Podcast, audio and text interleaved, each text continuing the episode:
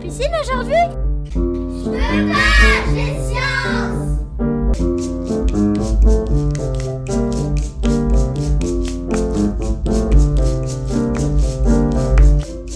Une émission proposée par la Ligue de l'enseignement 41.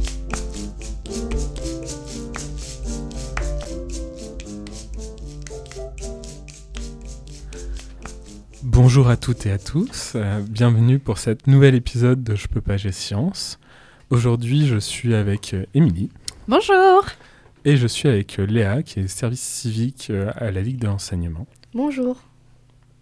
Alors aujourd'hui, on vous propose de revenir sur une, euh, un entretien qu'on avait eu il y a presque un an maintenant, avec euh, Tiffany, euh, qui intervenait à- pour euh, Centre Sciences sur euh, plusieurs thèmes, et on l'a interrogée sur son thème de prédilection, notamment l'astronomie. Oui, tout à fait. Euh, donc, elle est venue intervenir, en fait, euh, notamment dans le cadre d'un événement qui se passe dans le Perche, qui s'appelle Science en Perche. Et Centre Sciences a fait appel à elle pour une malle pédagogique dont propose Centre Sciences, euh, étant donné qu'elle avait des connaissances plus sur l'astronomie aussi. Nous l'avons interviewée donc à ce sujet. Et ben c'est parti, on va pouvoir écouter sa présentation et elle va aussi nous présenter rapidement son parcours et on pourra revenir un peu dessus parce que je pense que c'est intéressant euh, au niveau de- des parcours en général qu'on a dans les sciences. Je m'appelle Tiffany, je suis animatrice scientifique depuis 8 ans. J'ai fait une reconversion de carrière il y a donc 8 ans euh, en prenant des cours à l'Observatoire de Paris. Et puis j'ai tenté le coup en, euh, acceptant une offre d'animation d'une exposition qui était à côté de chez moi. C'était la première fois de ma vie et j'ai travaillé avec Centre Sciences, qui est donc euh, une CCSTI installée à Orléans et qui permet de vulgariser euh, sur différents thèmes. Là, notamment, c'était l'astronomie. C'était, ça tombait bien, c'était mon thème euh, de prédilection. Et on a travaillé ensemble pendant une semaine. Et du coup, j'ai euh, découvert que c'était exactement ce que je voulais faire. C'est comme ça que l'animation est vraiment venue. Je savais pas exactement dans quoi j'allais m'embarquer en astro. Et finalement, l'animation, ça m'a beaucoup plu. Le partage avec les enfants, c'était top. Euh, personnellement, j'étais pas très heureuse dans les autres boulots que j'ai eus. J'ai eu beaucoup de boulots, j'ai testé plein de choses. Euh, j'ai été web designeuse, j'ai fait des petits boulots alimentaires, ce qu'on appelle les petits boulots alimentaires. On a travaillé dans des hôtels, euh, ce genre de choses. Et puis, euh, j'ai fait de la surveillance dans des lycées et des collèges. Et j'adorais en fait euh, discuter avec les, les enfants, avoir avec eux des échanges sur ce qu'ils voyaient du monde. Et je me suis rendu compte que l'astronomie, c'était quelque chose que j'avais toujours eu envie de faire, en fait, très facilement. J'avais suivi beaucoup de cours. J'avais... J'avais suivi beaucoup de cours et surtout j'avais moi un truc personnel avec la lune. Il y avait toujours un truc avec ça, je l'observais, je la regardais, je me disais tiens euh, comment ça fonctionne, comment ça marche, je veux en apprendre plus. Et puis avec internet, avec euh, le fait qu'il y a énormément de vulgarisateurs qui se sont mis à faire des choses, comme beaucoup, j'ai regardé C'est pas sorcier quand j'étais enfant. Et du coup, je suis tombée amoureuse du fait d'apprendre des choses et ensuite de pouvoir les expliquer aux autres. Et donc, j'en suis venue à l'astronomie très facilement. Et euh, j'ai découvert un jour qu'on pouvait s'inscrire à l'Observatoire de Paris pour un diplôme universitaire. Et je me suis lancée. Voilà, tout simplement. C'est un chouette pourquoi parcours. C'est un peu chaotique comme parcours, c'est absolument pas euh, académique, hein, on va dire. Mais euh, au moins, j'ai fait ce que j'avais envie de faire. Et en fait, j'ai travaillé deux ans en faisant que des petits contrats CDD, en plus de mon Mhm. contrat de surveillant. Et puis, euh, et puis à un moment, en fait, tous les acteurs avec lesquels je travaillais m'ont dit euh, lance-toi. Et je me suis lancée, voilà, Allez. tout simplement. C'est en auto-entreprise, ouais, c'est ça. C'était ça. En vrai, c'est un parcours qui est intéressant parce que euh, c'est souvent ce qu'on retrouve dans les sciences. Euh, un, un petit truc, un, un intérêt euh, spécifique qui va nous faire intéresser spécialement à ce sujet-là. Donc euh, là, euh, Tiffany, c'est la Lune, a priori, c'est ce qu'elle Mm. nous disait. C'est ça. Et euh, moi, euh, c'est euh, en général l'espace plus généralement. euh, moi, euh, les étoiles, tout ça, c'est c'est un- ouais, c'est- c'est c'est quelque chose qui m'attirait. Et c'est souvent ça qu'on peut découvrir dans les parcours scientifiques, c'est euh, quelque chose qui nous attire, où on est curieux, et on va se renseigner, et on va se dire, euh, bah, j'ai envie de me renseigner partout, en fait, sur tous les sujets. Bah, après, là, tu parles plus d'astronomie, mais j'ai envie de dire que c'est euh, de manière même générale Ou c'est comme ça que parfois on s'oriente aussi, c'est par rapport à cette, juste cette petite chose qui nous intéresse et qu'on va gratter. Ouais, et du coup, il faut pas non plus s'enfermer dans, nos études, etc. Ça, ça, se voit et, des fois, en fait, d'un coup, on change de, de lieu et c'est ça aussi qui est intéressant. du coup, maintenant, je vous propose d'écouter Tiffany qui nous dit à quoi ça sert l'astronomie justement et pourquoi c'est intéressant. Dans l'époque dans laquelle on vit, l'astronomie, ça permet à beaucoup de gens de, de se recentrer un petit peu sur ce qu'on est, de relativiser un petit peu sur notre place dans l'univers. Et l'astronomie, c'est un moyen aussi de s'ouvrir à énormément d'autres domaines parce que l'astronomie, ça va pas juste appeler euh, à connaître les étoiles ou le milieu interstellaire, ça va être plutôt de, de savoir, bah, par exemple, il y a des gens en astronomie qui vont être spécialisés dans la planétologie comparée, donc ils vont faire un peu de géologie forcément. Donc par exemple, voilà, on a de la planétologie comparée, il faudra faire un peu de géologie, il faut connaître un petit peu justement euh, les volcans aussi. Donc il y a plein de domaines en fait qui viennent dans l'astronomie, et en général d'ailleurs, euh, on est astronome quand on observe les étoiles, quand on va prendre un télescope, quand on va observer le ciel. Mais les vrais astronomes qui ont des spécialités en général vont forcément se spécialiser en quelque chose. Et donc, euh, il y a des spécialistes, euh, bah, par exemple, de, euh, du fonctionnement justement des, des, planètes, des atmosphères. Il y en a d'autres qui vont être plus sur le milieu interstellaire, ça veut dire entre chacune des étoiles qu'on va pouvoir observer. Il y en a d'autres, ça va être des astrophysiciens qui vont faire vraiment des calculs incroyables, notamment sur les trous noirs, sur les, les recherches à mmh. venir, sur les satellites, sur les télescopes.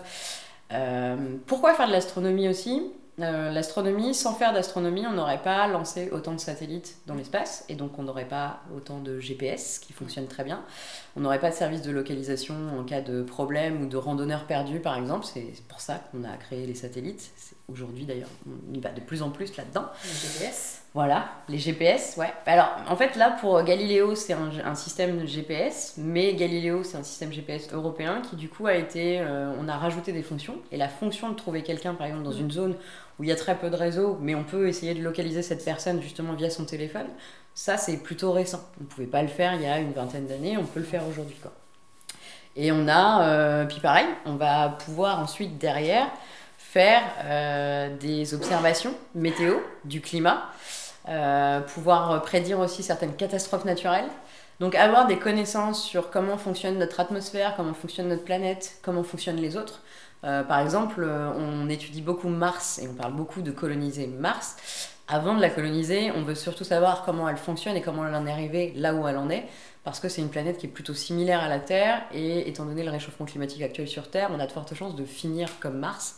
Donc, il faut savoir comment on en est arrivé là pour éviter que ça se passe chez nous, parce qu'on ne pourra pas survivre.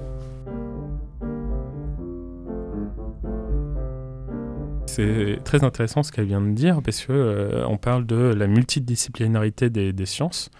Et effectivement, en astronomie, ça se retrouve énormément.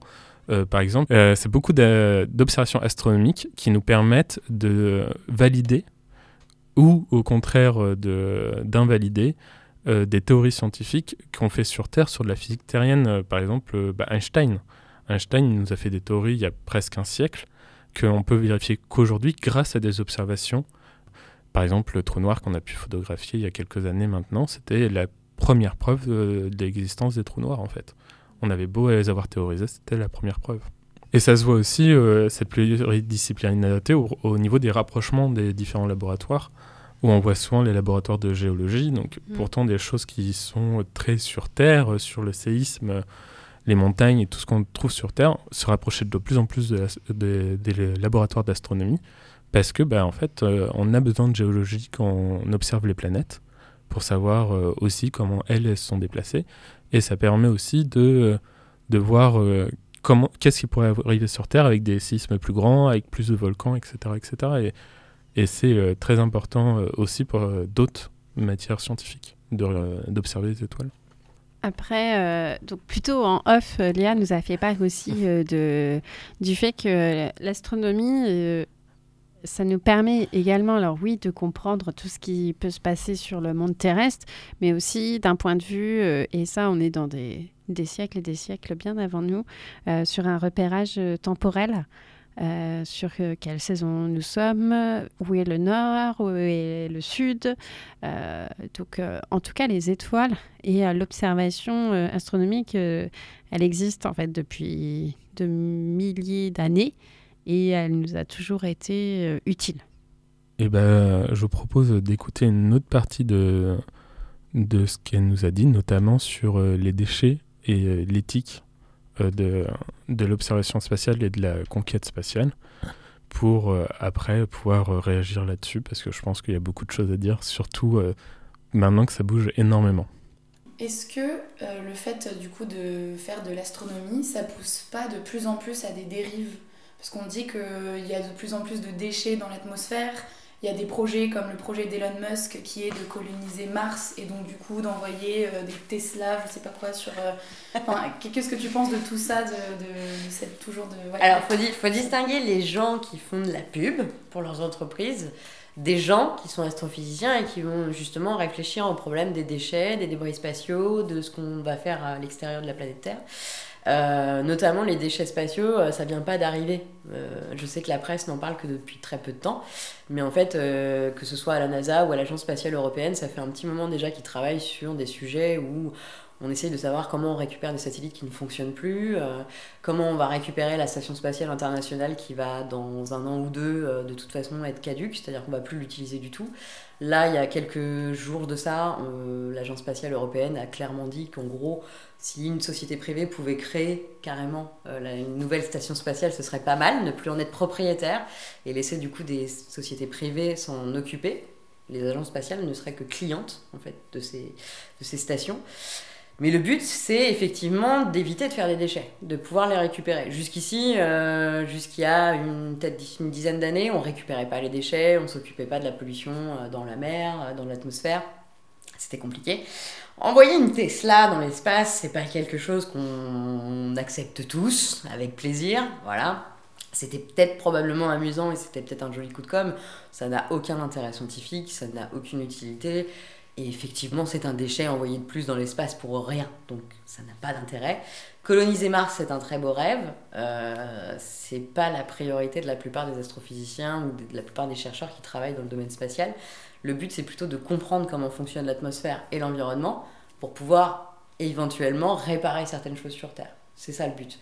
Après, effectivement, vu qu'on parle d'entreprises privées, le mieux, c'est d'avoir des projets qui donnent envie aux investisseurs d'investir. Et donc, quand on a un mania euh, comme Elon Musk qui, euh, du coup, effectivement, a la capacité de faire une publicité et une com incroyable pour apporter, amener les investisseurs à investir dans ces entreprises, oui, il va faire ce genre de coup de com'. Néanmoins, à côté de ça, on doit lui reconnaître que grâce à lui, euh, tous les systèmes spatiaux à l'heure actuelle ont économisé des milliards grâce aux lanceurs qui sont réutilisables. Et ça, ça a été une des plus grandes avancées depuis la dernière fois qu'on a marché sur la Lune. Euh, réutiliser des lanceurs pour pouvoir envoyer des vaisseaux dans l'espace, c'est génial. des fusées, c'est génial. Faire du tourisme spatial, ça peut être intéressant, mais c'est pas une valeur de partage parce que ça restera un mini pourcentage de la population mondiale qui pourra y avoir accès. Hein. Euh, tout le monde n'a pas les moyens de, de, perdre 350 000 euros pour faire un tour autour de la Lune, sans jamais s'y poser. Euh, et encore, je crois que je suis loin du budget réel qu'il faut pour, pour, louer sa place. Euh, donc, non, il y, a des projets qui sont plutôt commercial, c'est-à-dire qu'on va dire c'est de la pub, clairement. Et puis il y a des projets comme les lanceurs réutilisables où là on ne peut pas nier que c'était une évidence, il le fallait, on en avait besoin. Ça permet justement d'éviter des déchets, parce qu'on a beaucoup de lanceurs qui du coup sont détruits dans l'atmosphère, qui retombent dans, les océans, on récupère pas les déchets. Je rappelle que sur l'un des lancements SpaceX, il y avait quand même des bouts de, du SpaceX qui sont arrivés euh, directement en Bretagne. Hein. Il y a des Bretons qui se retrouvent avec des morceaux de fusée dans leur, euh, dans leur jardin sur les côtes. Donc voilà, on est obligé d'accepter le fait qu'il y a effectivement de très bonnes idées. Il y en a des beaucoup moins bonnes, ça c'est sûr. Euh, mais au moins, il y a une volonté de vouloir changer les choses, d'avancer, de progresser. Et il est vrai que SpaceX, en tant qu'entreprise privée, peut aller forcément plus vite que la NASA. Parce que la NASA, elle est liée au fonds public elle est liée à ce que le gouvernement et ce que les autorise en fait en termes de budget. Et en termes de budget, on sait bien qu'aujourd'hui, que ce soit les agences spatiales, euh, elles n'ont pas énormément de budget. Voilà. La plus grande aujourd'hui, c'est les États-Unis. Euh, l'agence spatiale européenne, par exemple, le plus gros financeur de l'agence spatiale européenne, c'est la France. Voilà. Et c'est, euh, je crois, à hauteur de 3-4 milliards, ou 30 peut-être, il faudra vérifier les chiffres. Euh, mais c'est c'est énorme pour nous, euh, et c'est pas énorme par rapport à ce que met la NASA, par exemple. Donc euh, tout ça, c'est une question de capitalisme, malheureusement, euh, ou heureusement, sachant, voilà, on peut pas vraiment faire grand-chose pour ça. Mais au moins, on essaye de faire des choses, on essaye d'aller dans, dans des progrès qui pourraient aider les communautés. Euh, et ça, c'est pas mal. Lancer effectivement les, toute, toute cette myriade de satellites SpaceX pour pouvoir avoir un accès réseau partout sur le monde, c'est quand même quelque chose. Nous, on pense que c'est un petit peu abusé parce que nous, on a déjà accès à tout ça. Mais dans certaines parties du monde, ils n'ont jamais eu accès à euh, toute cette communication, à Internet, à la télévision. Donc effectivement, on peut se demander si ce serait pas légitime que tout le monde y ait accès de la même manière pour qu'au moins tout le monde puisse avoir la même base. C'est le principe de la science. Avoir tous les mêmes connaissances et après décider de ce qu'on en fait, tous ensemble. Si tout le monde n'a pas les mêmes connaissances, on ne peut pas prendre des décisions politiques, économiques ou sociales qui valorisent le plus grand nombre. Donc je pense que c'est une bonne chose que tout le monde s'y mette. Après, il faudra forcément mettre des règles. Et à l'heure actuelle, dans l'espace, on est en train d'en mettre des règles. Euh, ça va devenir effectivement un champ de bataille, on le dit déjà. Mais euh, je pense que les gens finiront par s'entendre, de toute façon, pour aller vers le mieux. Et ça, c'est le plus important.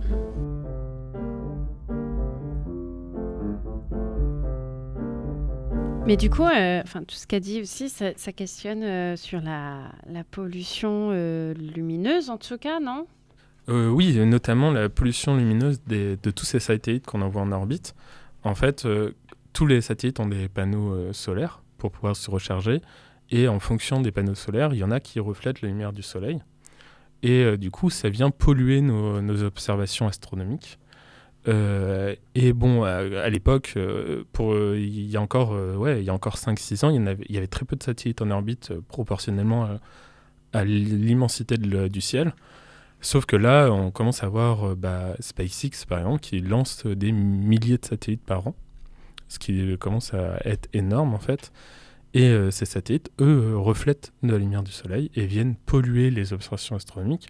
Alors en même temps, euh, c'est très joli à voir, euh, parce que quand on regarde le ciel maintenant, euh, régulièrement, on voit des, des lumières blanches bouger dans le ciel, et donc c'est- un peu joli. Mais en même temps, pour les observations, ça, devient gênant, quoi. Mais par contre aussi, ça peut être un intérêt. C'est-à-dire intéresser quelqu'un à l'espace et à aux techniques spatiales. Enfin, on dit à un enfant, regarde, juste au-dessus de nous, là on la voit l'œil nu, il y a la station spatiale internationale qui passe.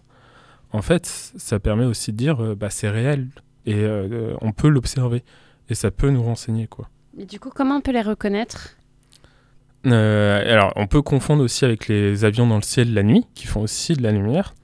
Mais en général, euh, ces lumières d'avion, ils clignotent, alors que euh, nos satellites ne clignotent pas.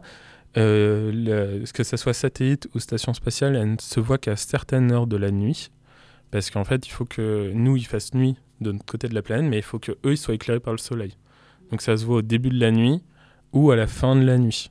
Dans les deux premières heures de la nuit, dans les deux dernières heures de la nuit. Voilà, donc en général, par exemple, euh, il y a l'hiver, euh, quand la station sta- spatiale passe au-dessus de nous, c'est pas tout le temps, mais elle y passe pendant euh, périodiquement. On peut le voir en général, la station à partir de 17h30 jusqu'à 19h30, 20, euh, même des fois un peu plus tard. Et l'été, par contre, on ne pourra la voir qu'à partir de 21h. Quoi. Et si on continue dans la pollution, on peut aussi euh, continuer sur les déchets des satellites, parce qu'en fait, ces satellites, bah, des fois, ils perdent des pièces. Et ces pièces, elles ne pas forcément sur Terre. Souvent, elles restent en orbite.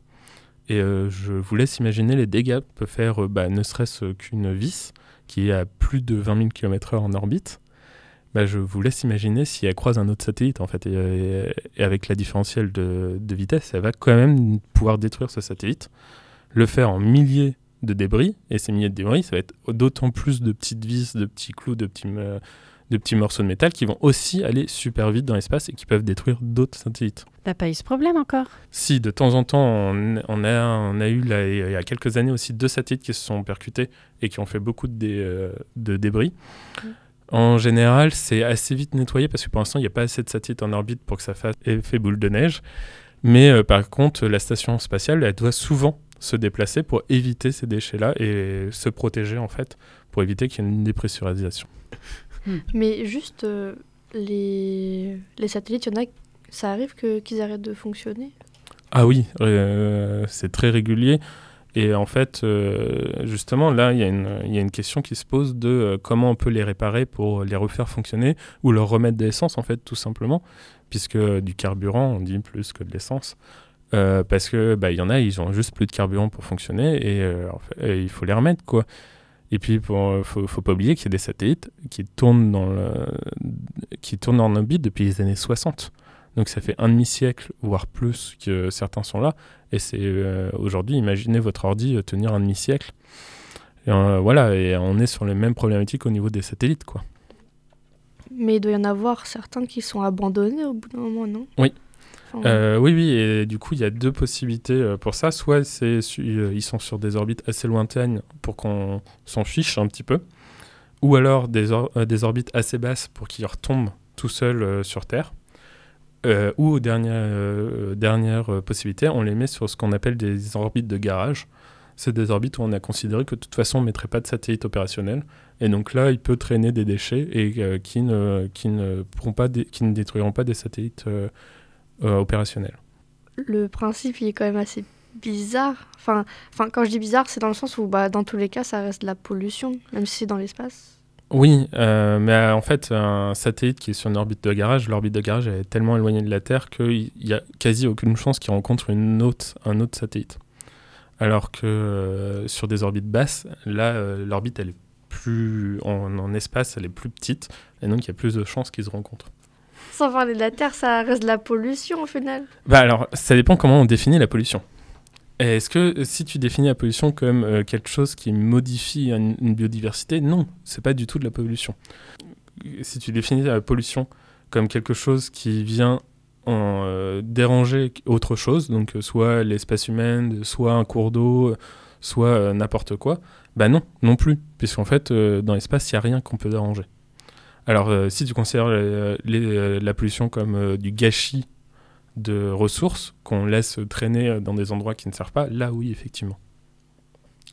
On vous propose maintenant une petite pause musicale et on se retrouve après pour euh, la suite de cet entretien.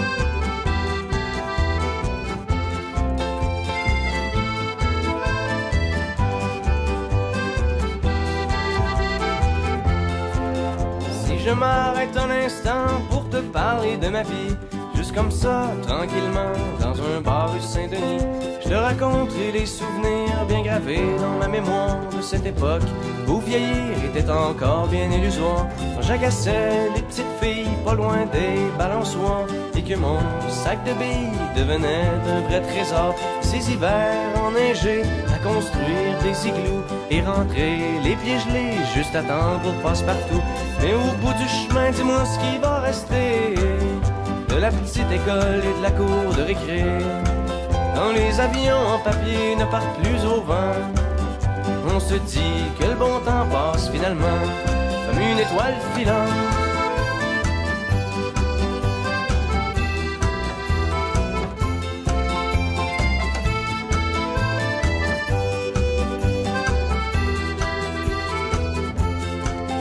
Si je m'arrête un instant pour te parler de la vie, je constate que bien souvent on choisit pas mais on subit et que les rêves des ticus s'évanouissent ou se refoulent dans cette réalité crue qui nous embarque dans le moule. La trentaine, la bédaine, les morveux, l'hypothèque, les bonheurs et les peines, les bons coups et les échecs. travailler, faire de son mieux, n'arracher, s'en sortir et espérer être heureux un peu avant de mourir. Mais au bout du chemin, dis-moi ce qui va rester de notre petit passage dans ce monde effréné. Après avoir existé pour gagner du temps, on dira que l'on était finalement des étoiles filantes.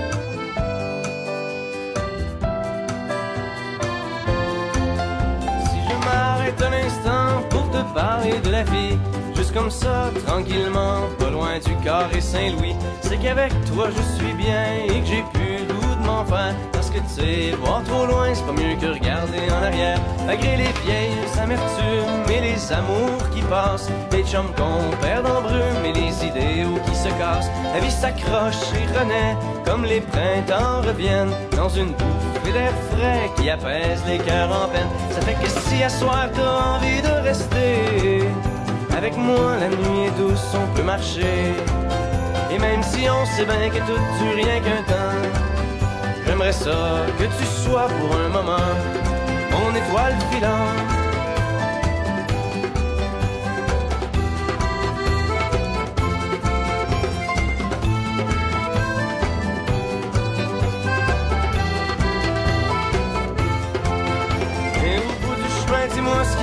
Rester.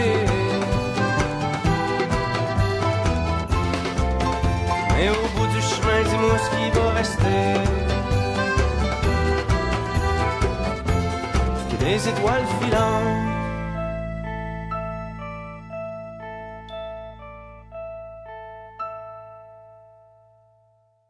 Donc, comme on l'a dit précédemment, en fait, euh, l'astronomie, elle est, euh, enfin, en tout cas, l'observation des étoiles, elle est utilisée depuis des milliers d'années pour l'orientation euh, dans le temps, mais euh, pas que. En fait, enfin, petit à petit, dans l'observation, en tout cas, des, étoiles, on a constitué aussi ce qu'on appelle des constellations, en tout cas, euh, qu'on utilise notamment en astrologie cette fois-ci. Euh, et après, chaque euh, civilisation aussi, il faut le savoir, a son astrologie différente.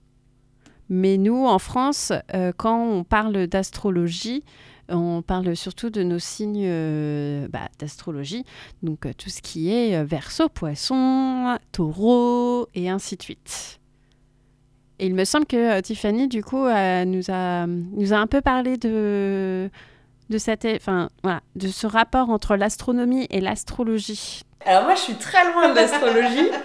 Euh, mais ça, c'est une notion qu'on fait euh, justement quand on fait de l'astro. C'est une question intelligente parce que quand on fait de l'astronomie, la plupart des gens, effectivement, il y a cet horoscope qui revient tous les jours, c'est devenu classique en fait. C'est comme les, les nouvelles du matin, tout le monde les a, tout le monde les écoute. Certains, la plupart d'entre nous, n'y prêtent pas attention et certains, effectivement, jouent sur les ascendants, les voilà. Euh, l'astrologie, elle se base sur l'astronomie pour exister. Euh, l'astronomie n'a absolument pas besoin de l'astrologie pour exister, en fait. Euh, l'astrologie, c'est même pas une pseudo-science aujourd'hui. Euh, c'est vraiment totalement, voilà, à côté de la plaque, j'ai envie de dire. Je, je crois que je pourrais pas le dire plus gentiment. Mais néanmoins, ça reste une croyance. Donc c'est à respecter dans le sens où, peu importe les croyances, vous avez le droit de croire, il n'y a pas de problème. D'ailleurs, c'est une question qui revient régulièrement. Est-ce que les scientifiques peuvent être croyants? Oui, il y en a même beaucoup. Il y a beaucoup de bouddhistes, il y a beaucoup de catholiques, il y a beaucoup de... Voilà, il y a, beaucoup de, chrétiens. juifs, de chrétiens, de musulmans. Il y a énormément de religions chez les scientifiques et c'est pas un problème en soi puisque en fait ça, ça ne va pas avoir d'impact sur leur recherche. La méthode scientifique, elle est claire, elle est définie par tous, il y a un consensus scientifique pour savoir si on avance ou pas. Et quand on fait de la vulgarisation avec les enfants, quand ils parlent d'astrologie, moi je leur dis il ne faut pas confondre croyance et les connaissances. La croyance c'est très bien, mais elle ne se base sur aucune vérité, aucune connaissance en tout cas qu'on peut vérifier. Et donc, la science, elle, elle fait l'inverse. Elle n'a pas de croyance. Elle est effectivement basée sur des vérités, sur des faits, sur des choses qu'on calcule, qu'on vérifie encore et encore. Et si demain, par exemple, on trouve quelqu'un qui nous dit euh, Einstein avait tort, si cette personne est capable de prouver qu'il avait tort, qui est capable de dire ces théories sont pas bonnes, j'ai trouvé mieux, euh, la communauté scientifique sera tout à fait d'accord pour remettre ça en cause à partir du moment où on peut le vérifier, où on peut euh, tu vois, le, le quantifier. Quoi.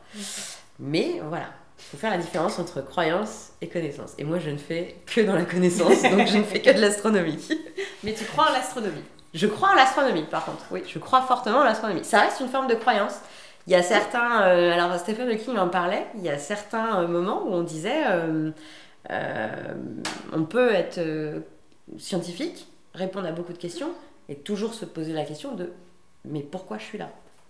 Pourquoi j'ai cette capacité d'observer l'univers, de le définir, de le quantifier, de l'expliquer Qu'est-ce qui fait que l'être humain pensant tel qu'il est là, il existe Voilà, ça c'est l'une des plus belles choses. Donc il y a certains scientifiques qui pensaient qu'il y avait une espèce de force cosmique, peut-être mathématique ou pas, mais une espèce de force cosmique qui effectivement dirige le monde.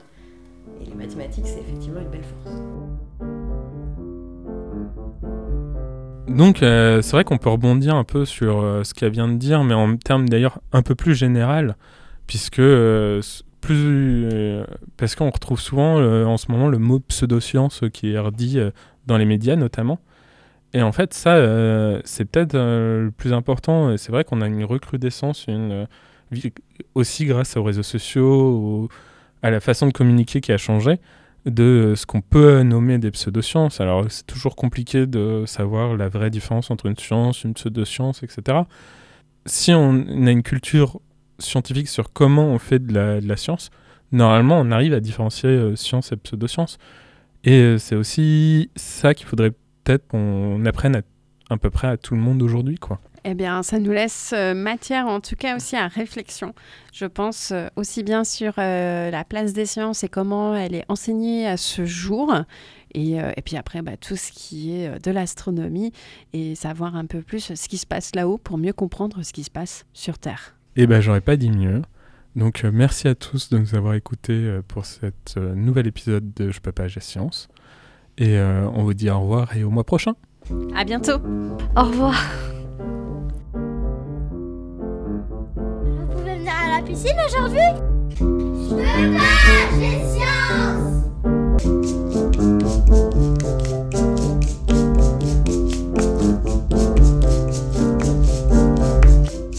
Une émission proposée par la Ligue de l'enseignement 41.